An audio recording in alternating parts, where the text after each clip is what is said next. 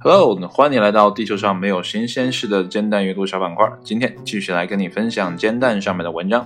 今天这篇文章是译自 Artist Central，由译者 HTTL 零巨潮的共识 E B 杠 C 发布的。这篇文章发表于二零一九年的十一月四号的上午十一点。文章的标题呢，我觉得很暖心哈，叫做《塞尔维亚大丈夫一人收养七百多只狗》。这个数字的比例真的是很惊人哈！一个人啊养育了七百多只狗，那他是如何养育的？又是怎样得到了这么多的狗狗的呢？那么闲话少叙，一起来看一下今天的正文是怎么说的。当 Sasha Pasic 啊，这个名字我必须说一下啊，我怎么读怎么感觉都像女性啊，Sasha，但她毕竟是塞尔维亚人，可能塞尔维亚这个名字可能啊就很男性吧。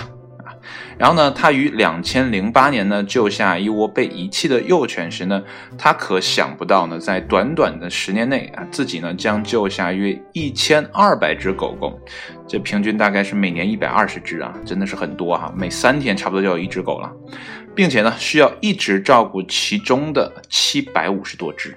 啊，看到了吗？这个数量很惊人哈。那么从两千一五年起呢，Sasha 便开始举世闻名。当时呢，一段有关他为了救一只受困小狗而跳至桥角的视频呢，在社交媒体上风靡一时。那么仅在脸书上就获得了超过六千三百万次观看。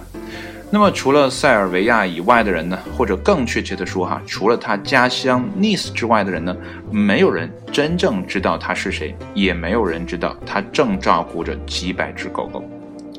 自从十多年前呢，救助了几只被遗弃的小狗以来呢，塞莎一生都在致力于接纳和照顾被遗弃的狗狗。他从 Nice 街头呢领回了约一千二百只狗狗，那么其中呢有四百多只呢已被世界各地的人呢所收养，但他呢仍然需要照顾其中的七百多只，并且呢需要尽可能多的帮助。仅仅呢为七百五十只狗呢提供食物，那么塞莎呢每月就要花费约一万欧元，那么折合成人民币呢大概是七点八万元人民币哈。那么说到这个数字呢，我想插一嘴，就是，呃，对于一个月薪可能才几万吧，呃，就是普通人可能呃一两万两三万，现在这也算比较普遍吧，在一些啊这个一线发达城市嘛，你看你一个月才挣这些钱，那人家那边一个月要花出这些钱啊，仅仅是食物上的。啊，那他接下来还说呢，更不用说另外数千欧元的啊兽医护理啊有偿工人以及呢临时庇护处的维护费用了。那么他依靠捐款呢来维持以上开销，那么其中大部分钱呢都是来自于塞尔维亚以外的人，因为呢他的同胞们呢显然不太乐意相互帮助。事实上呢，许多人由于知道他不忍心让狗狗饿死，那么还特意呢将自家的狗狗抛弃在了其庇护所附近。啊，你看看，这有人呢做了这么多的善事，而有人呢做了这么多不堪的事，哈，这个对比真的是反差很大。那么幸运的是呢，这位动物爱好者呢，在塞尔维亚以外呢，获得了支持者啊。那么来自世界各地的许多志同道合者呢，每个月都在向他捐款，并帮助他为其心爱的犬科动物找到永远的家。那么，通过 Patron 网站上的支持项目呢，Sasha 正试图确保每月呢获取足够的捐款来维持自己的特殊庇护所。那么，即使呢他尚未实现自己的目标啊，但呢他已经迈向了正确的道路啊。刚才说的那个网站，我给你拼一下哈，叫 P A T R E O N 啊，我不知道念的对不对啊，因为在网上查没有查到这个词啊，可能是一个呃新造的词，叫 Patron 啊，我希望我念对了。然后这个网站呢，上面有支持项目。那如果你感兴趣呢，可以去上面看一下。我再拼一下 P A T R E O N 啊，我可能要写在啊这个简介里哈，这样方便你去找。那继续，塞莎呢，在本地一间旧马术俱乐部内呢，建立了自己的犬舍啊，但他呢，不但没有得到 Nice 地方当局的帮助，而且还受到了驱逐威胁。幸运的是呢，成千上万人呢签署了请愿书啊，使得当局呢不得不做出妥协。即使此事没有得到永久性的解决，但塞莎呢仍然感激他的狗狗啊，仍然有了家啊。正如塞莎本人所承认的那样啊，这个庇护所如今已经狗满为患了，但就目前而言，他没有更好的选择。尽管 sasa 距离实现自己的梦想呢还有很长的路要走，但经过十年的努力后呢，他已经获得了世界各地成千上万人的钦佩，以及最重要的是，他在那段时间内所救的狗狗的感激与热爱之情。文章呢到这儿也就结束了。我觉得这个故事呢真的是很感人。当然了。呃，一方面啊，对于塞莎本人，我觉得他的呃是很伟大啊，很怎么讲，很有人性的光辉吧啊。但从另外一方面可以看得出来，这一千二百多只狗啊，目前他是养了七百五十只，但是他这十年间有一千二百多只，那这些狗是怎么流浪的？流浪出来的呢？就在他那么一个城市啊，Nice 那个城市。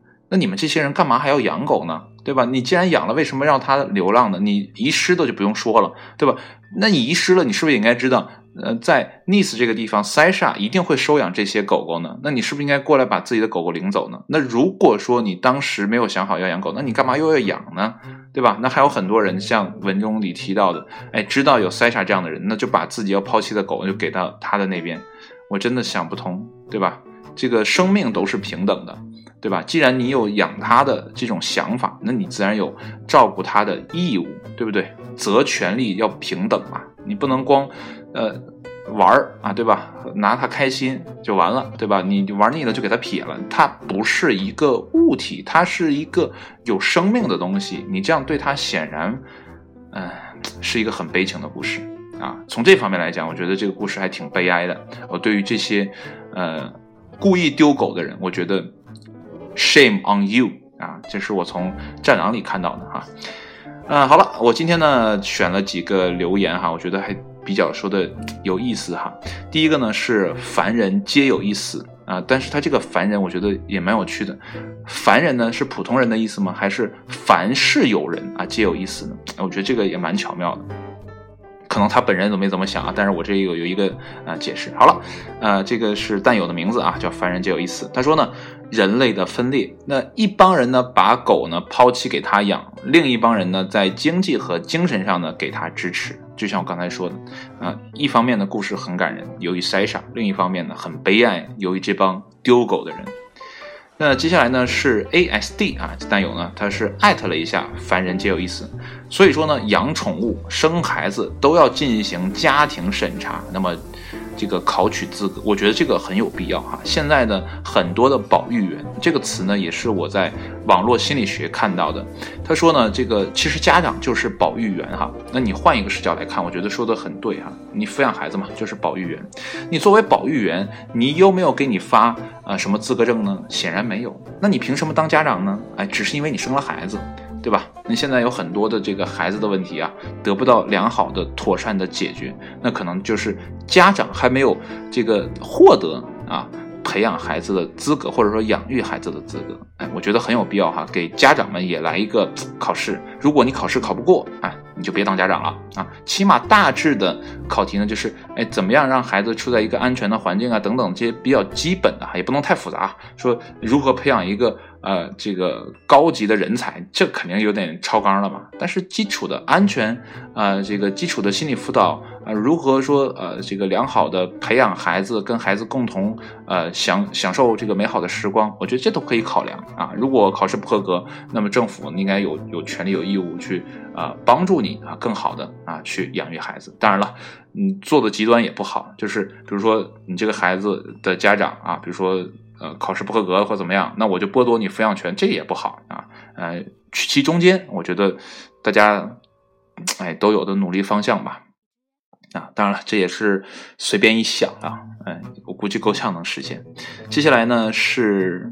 啊，是魏还是墨呀？这个字如果单跟别的字配在一起，我真的有点看不清啊。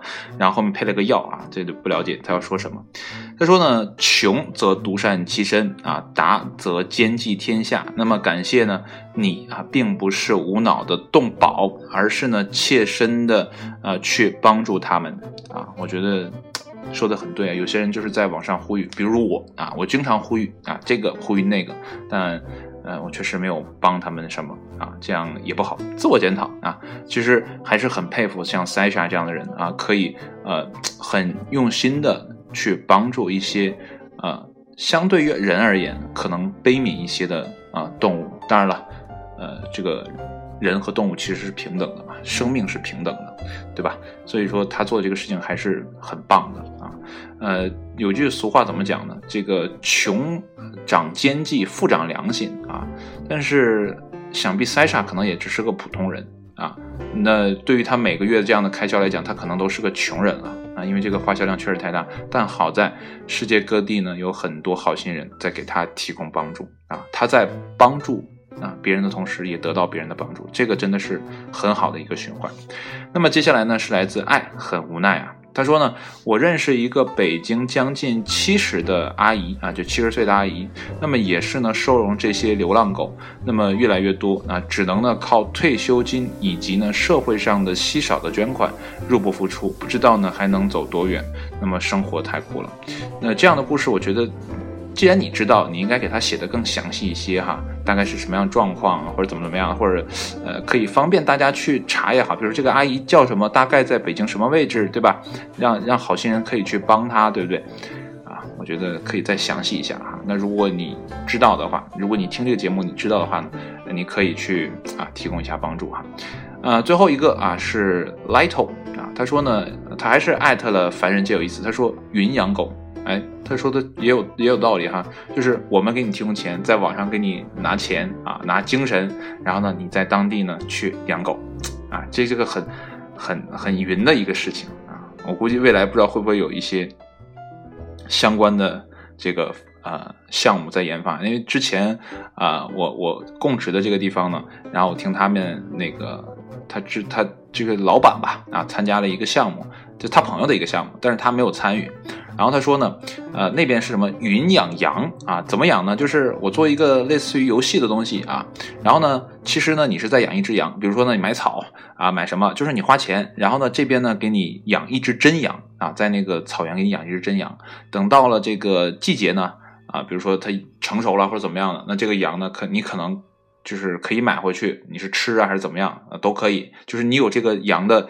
呃，使用权就是云养羊啊，我觉得这个方法也挺好，起码呢这些狗狗是可以得到帮助的啊。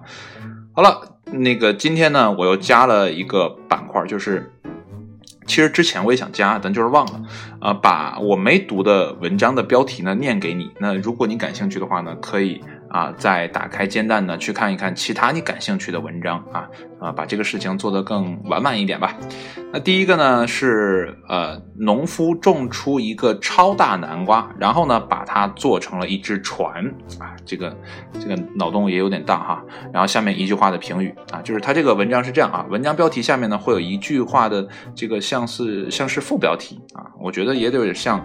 呃，这个翻译者的一个评语吧，他说呢，男人认真种南瓜的样子好帅啊！我不知道这里面是不是有图片哈，如果有图片，你可以点开一下。对了，今天这篇文章呢，其实也是有图片的啊，配文里你可以去看啊，你可以自己找一下。接下来呢是慢性瘙痒和抑郁症之间呢存在关联啊，接下来的评语是呢，倒是不太出人意料，可能是情理之中吧。接下来的文章呢，叫做泰国观光啊，如梦似幻的独角兽咖啡馆。嗯，这是什么呢？然后他下面写了一个啊，这个副标题就是彩虹小马啊，这个打了个书名号。彩虹小马是什么东西呢？是个动画片吗？还是什么剧吗？啊，是这个啊，彩虹小马爱好者的圣地。嗯，什么是彩虹小马？我又画个问号。呃，接下来呢是要价一百三十万英镑的奇葩房子啊，想看奇葩吗？啊，看看这个。然后下面的评语是：这个房子，嗯，能砍个价吗？什么样的房子呢？你有没有好奇呢？接下来呢是来自啊，这个标题是美国威士忌在蒸发时会留下独特的指纹啊，这个指纹呢打了一个引号。那它下面解释了这些指纹呢，也许可以用来帮助辨别真伪。嗯，是辨别酒的真伪吗？呃，最后一篇文章哈，今天的最后一篇文章啊，是满月时犯罪率真的会增加吗？嗯，难道都要变狼人吗？嗯，事实证明，满月呢并没有我们想象的那么恐怖啊。那今天的所有的啊文章呢，你都知道了。那如果你感兴趣的话呢，可以自己点点击呢去啊这个看一下。其实我有想哈，用这种啊机器人朗读呢，来把其他的文章呢来跟你来分享。但是我又一想啊，这个工作量有点大啊，就算了吧，还是每天坚持发一篇。那其他的文章呢，如果你听到我念这个标题感兴趣的话呢，可以自己点开来看吧。啊，因为看的速度绝对会比听的速度要快，而且呢还不用听我说废话。好了，今天的文章呢就跟你分享到这里，谢谢你的收听，我们下一期节目再见，拜拜。